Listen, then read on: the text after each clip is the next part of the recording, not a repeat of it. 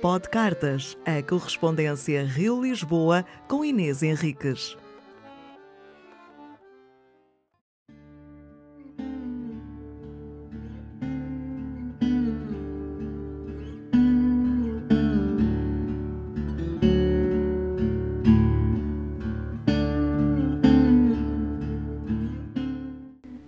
Lisboa, 7 de janeiro de 2021.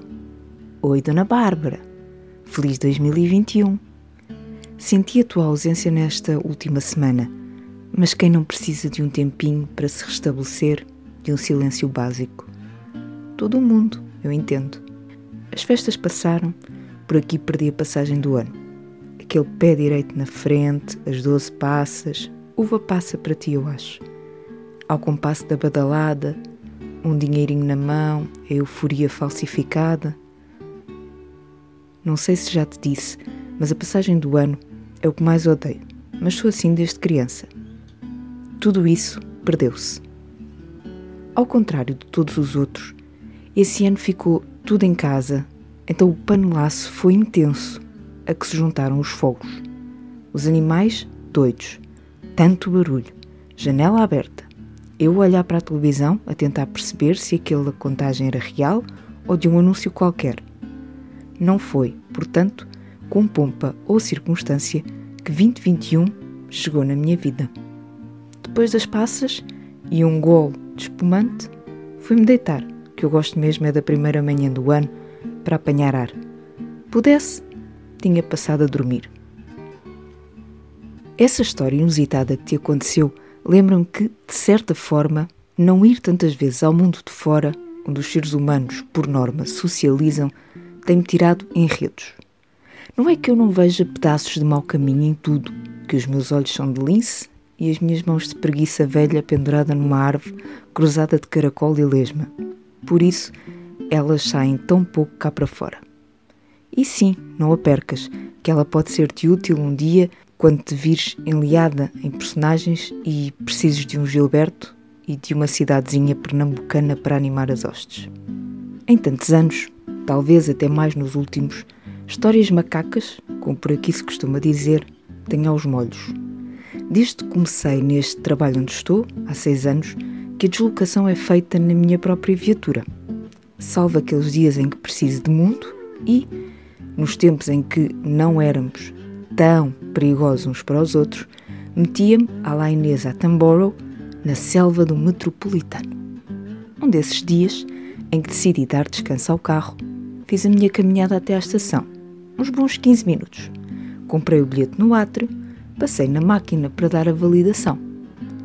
Começo a descer as escadas e era para mais de um milhão de outras pessoas no apiadeiro.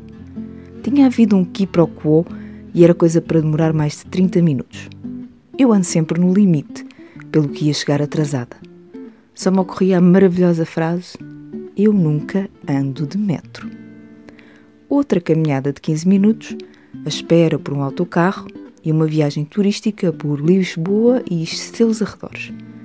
Estava mais excitada para contar o que me acontecera do que por ir chegar atrasada. Outra coisa muito boa que me aconteceu e me rendeu umas boas gargalhadas envolve telefonemas. Estava eu descansada às compras. Ligam. Estou, Inês Henriques? Sim. Daqui fala a Ana. Nome falso para proteger a pessoa e a minha memória por já não se lembrar do nome dela. Da TV Desporto. Nome falso para proteger a identidade do canal. Conhecemos-nos quando estiveste cá. Ah, sim! Puxa pela memória Maria Inês. Quem é ela? Não me lembro de me ter cruzado com nenhuma mulher naquele dia. Sim, eu estivera naquele canal Estou a ligar para te convidar a estar presente no painel do Dia da Mulher. Plim, plim, plim. Sou a campainha interior. Eu acho que não sou a Inês Henriques com quem queres falar. Silêncio. Queres falar com a Inês Henriques da Marcha? Sim. Ai, desculpa, deram-me o teu número. Não faz mal, boa sorte. Escrevi isto no Facebook e recebi um comentário e convite da Inês Henriques. Às vezes vejo coisas delas e penso: mas eu não escrevi isto.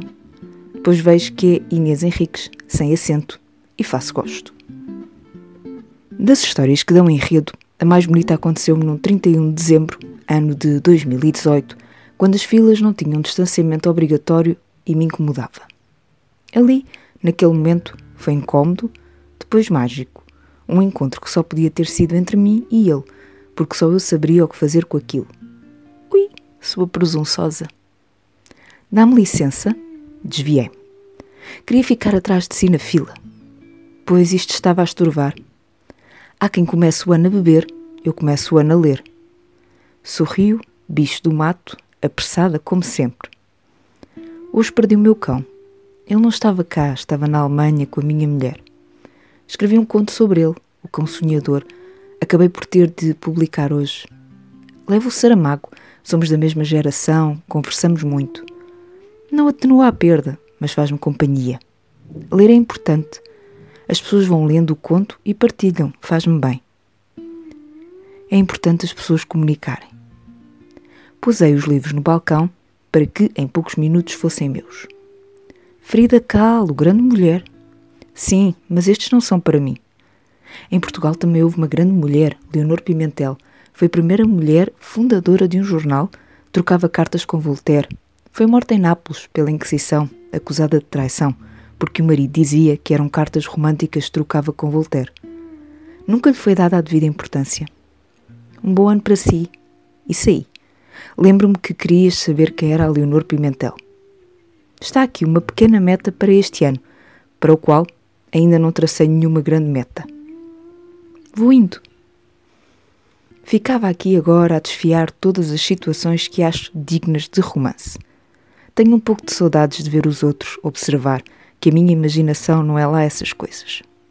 Vivo do real para gerar fetos. Agradeço ao cosmos ter-me dado olhos de lince. Já estas mãos de preguiça.